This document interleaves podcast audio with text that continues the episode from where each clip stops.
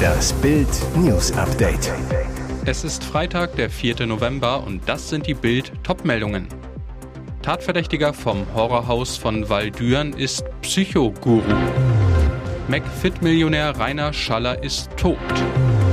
Fieser Tickettrick bei Flixbus.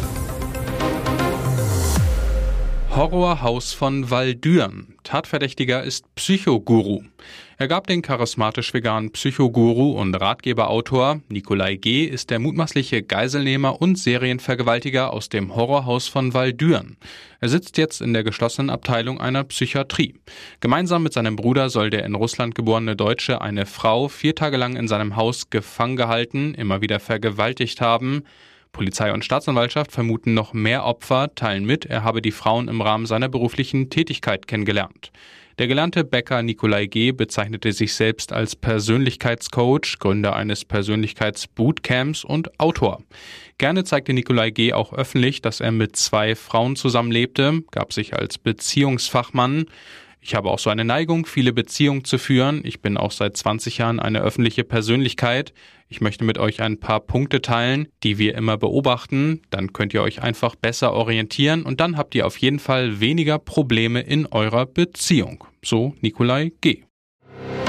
Traurige Gewissheit nach DNA-Test. McFit-Millionär Rainer Schaller ist tot. Die Hoffnung war nur noch gering, nun ist sie für immer erloschen. 13 Tage nach dem Flugzeugabsturz der Piaggio P180 Avanti bestätigt die Fitnesskette McFit auf Instagram offiziell den Tod ihres Gründers Rainer Schaller. Auf der Social-Media-Plattform heißt es, die letzten Tage lassen uns erschüttert und betroffen zurück. Mit großer Bestürzung haben wir die traurige Gewissheit erhalten, dass unser Gründer Rainer Schaller und sein Sohn als Verstorbene des Flugzeugabsturzes in Costa Rica identifiziert wurden. Seine Lebensgefährtin, deren Tochter, einer unserer Kollegen sowie der Pilot, die ebenfalls an Bord waren, befinden sich weiterhin unter den Vermissten. In dieser schwierigen Zeit gilt unser ganzes Mitgefühl den Angehörigen aller Menschen, die bei diesem Unglück ihr Leben verloren haben oder nach wie vor verschollen bleiben. Nach Bildinformationen konnten zwei Mitarbeiter der US-Niederlassung Schaller identifizieren. In den vergangenen Tagen fanden DNA-Tests statt.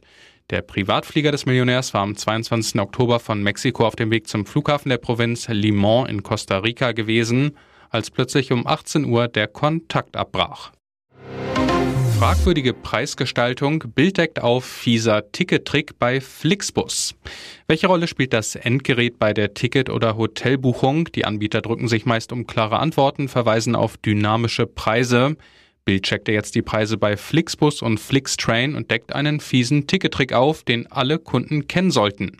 Das Brisante, die Fahrpreise von Bus und Bahn können in der App deutlich höher sein als bei der Buchung über den stationären Computer. Im Bildtest um die 15 Prozent. Beispiel, die Flixtrain-Fahrt von Hamburg nach Berlin kostet am Computer 12,99 Euro pro Ticket, in der App 14,99 Euro. Kein Einzelfall, Bild meint, das riecht nach Abzocke. Wie erklärt Flixbus die höheren App-Preise? Das Pressestatement. Es kann in Einzelfällen geschehen, dass sich Preise unterscheiden, wenn etwa Restkontingente auf der Website zu einem geringeren Preis angezeigt werden. Das System nimmt dies automatisch vor, falls nur noch Einzeltickets in einer Preiskategorie übrig sind. Bildleser haben abgestimmt, das ist Deutschlands Lieblingslöwe. Die Höhle der Löwen wird in der nächsten Staffel mächtig aufgerüttelt. Wie Bild exklusiv enthüllte, müssen zwei Investoren die beliebte Show verlassen. Dafür weht frischer Wind in die Höhle. Ein Nachfolger ist schon gefunden. Der Inhaber und Geschäftsführer der MDS Holding, Tillmann Schulz, wird neuer Investor. Georg Kofler und Nico Rosberg werden hingegen 2023 nicht mehr mit dabei sein. Ob die Zuschauer über diesen Abgang traurig sind? Bild fragte im Rahmen eines Votings, wen die User am allertollsten finden und schnell wurde deutlich, keiner ist so beliebt wie er.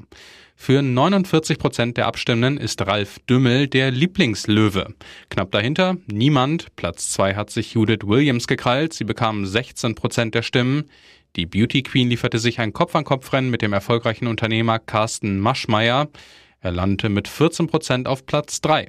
Nach Bildinformation ist Georg Kofler nicht sonderlich beliebt beim Publikum und Bewerbern und muss deswegen die Show verlassen. Nico Rosberg könne sich zwar gut als Eigenmarke verkaufen, habe aber wenig Unternehmergeschick, heißt es. Das spiegelt sich auch im Voting wieder. Auf den drei hinteren Plätzen tummeln sich Nico Rosberg und Georg Kofler. Nils Glagau bildet mit das Schlusslicht. Und jetzt weitere wichtige Meldungen des Tages vom Bild Newsdesk. Nach Mateschitz Tod, Minzlaff wird Red Bull-Boss. Personalsensation bei RB Leipzig. Geschäftsführer Oliver Minzler verlässt den Club, um im Red Bull-Konzern an die Spitze aufzusteigen. Nach Bildinformationen wurden die Mitarbeiter heute Morgen informiert, dass Minzlaff einer von drei neuen Geschäftsführern beim Brausewelt-Unternehmen wird. Minzlaff ist für Corporate Projects und Investments zuständig. Heißt, für alles außer für die Getränkedose. Der frühere Bonner Leichtathlet hat alle Sportaktivitäten unter sich. Also die Fußballclubs Leipzig, Salzburg, New York, zwei Eishockeyclubs, das Formel-1-Team und wird so Oberboss von Weltmeister Max Verstappen. Und auch der Amerikas Cup gehört dazu und Minzler verantwortet den TV-Sender Servus. Wie kam es zu der Entscheidung? Auf Wunsch des verstorbenen Red Bull-Besitzers Dietrich Mateschitz, dessen Sohn und der thailändischen Eigentümer des Konzerns wurde die Dreierlösung an der Spitze ausgewählt. Was wird aus RB Leipzig? Der Verein wird einen neuen Geschäftsführer brauchen. Noch ist offen, wer den Posten bekommt, aber Minzlaff wird aus der Konzernzentrale mitbestimmen. Damit gilt nach dem Mateschitz-Tod die Zukunft des Bundesligisten als gesichert. Bei eBay Kleinanzeigen wird ein Bunker verkauft. Zwischen Plunder und Klunker gibt's auch einen Bunker. Für stolze 1,6 Millionen Euro bietet ein Makler aus Mülheim an der Ruhr einen Atomschutzbunker aus dem Kalten Krieg bei eBay Kleinanzeigen an. Mitten im wunderschönen Xanten befindet sich ein höchst sicherer Zufluchtsort für Sie, welcher den Herausforderungen zum Schutz einer Familie unter extremsten Bedingungen standhält, heißt es in der Annonce. Zwischen Feld und Wald im ländlichen Stadtteil Birten geht es eine steile Treppe zwölf Meter hinab unter die Erde. In ein 850 Quadratmeter großes Labyrinth aus vier Meter dicken Betondecken. Circa 1967 hat ihn die Bundeswehr errichtet, nutzte ihn als Fernmeldezentrale. 2001 zog der letzte von gut 50 Soldaten aus. Weiß Makler Daniel Phillips. Elektrik, Sanitäranlagen und Belüftung sind noch weitestgehend erhalten. Schaltkästen, Trafos sehen gut in Schuss aus. Phillips. Nur die Militärtechnik und Munition wurde natürlich mitgenommen. Er übernimmt für den jetzigen Eigentümer den Verkauf. Interessenten gibt es schon, die ihn sich in seiner ursprünglichen Nutzung als Schutzraum vorstellen können, aber man müsste bestimmt noch 150.000 Euro investieren, sagt der Makler. Bis zu 500 Leute könnten laut Philips im Falle einer atomaren Explosion für gut eine Woche Schutz in dem Bunker finden, aber auch andere Anfragen kommen für Filmdrehs als Paintballanlage oder Lagerfläche. Ihr hört das Bild News Update mit weiteren Meldungen des Tages. Werner verletzt. Wer stürmt jetzt für uns bei der WM? Leipzig-Stürmer Timo Werner fällt mit Syndesmosebandriss für die WM aus. Die große Frage, wer stürmt jetzt fürs DFB-Team in Katar? Die erste Lösung, Kai Havertz. Der Chelsea-Star spielt im Club meist als Spitze, auch in der Nationalelf war er oft ganz vorne drin. Vorteil, seine Kopfballstärke. Im Gegensatz zu Werner ist der feine Techniker eher auch Typ Strafraumstürmer. Seine Bilanz im DFB-Team, 10 Tore in 30 Spielen. Aber es gibt auch noch andere Varianten, die Bayern-Stars Thomas Müller und Serge Gnabry. Beide spielten ebenfalls schon oft im Sturmzentrum. Gnabry sagt, ich mag es generell zentral zu spielen. Vorteil für Flick bei diesen Varianten, er hätte sogar ein Problem weniger, wen er denn jetzt aufstellt von seinen ganzen Offensivstars, wenn einer der Mittelfeldspieler in die Spitze rückt. Denn mit Musiala, Sané, Müller, Gnabry und Havertz kämpfen fünf Topstars um die Startelfplätze. Einer wird jetzt auch noch mehr in den Fokus rücken, Werder-Stürmer Niklas Füllkrug. Über den aktuellen Top-Torjäger der Bundesliga wird ohnehin seit Wochen für die WM spekuliert. Seine Chancen dabei zu sein steigen enorm nach dem Werner aus. Sohn dreht im Streit ums Geld durch. Mit 68 Stichen metzelte er seine Mutter tot. Von Overkill sprechen Juristen bei so einem brutalen Vorgehen. Zunächst soll Jan S. mit Fäusten auf Kopf und Gesicht seiner Mutter, der pensionierten Friseurin Monika S. eingeschlagen haben.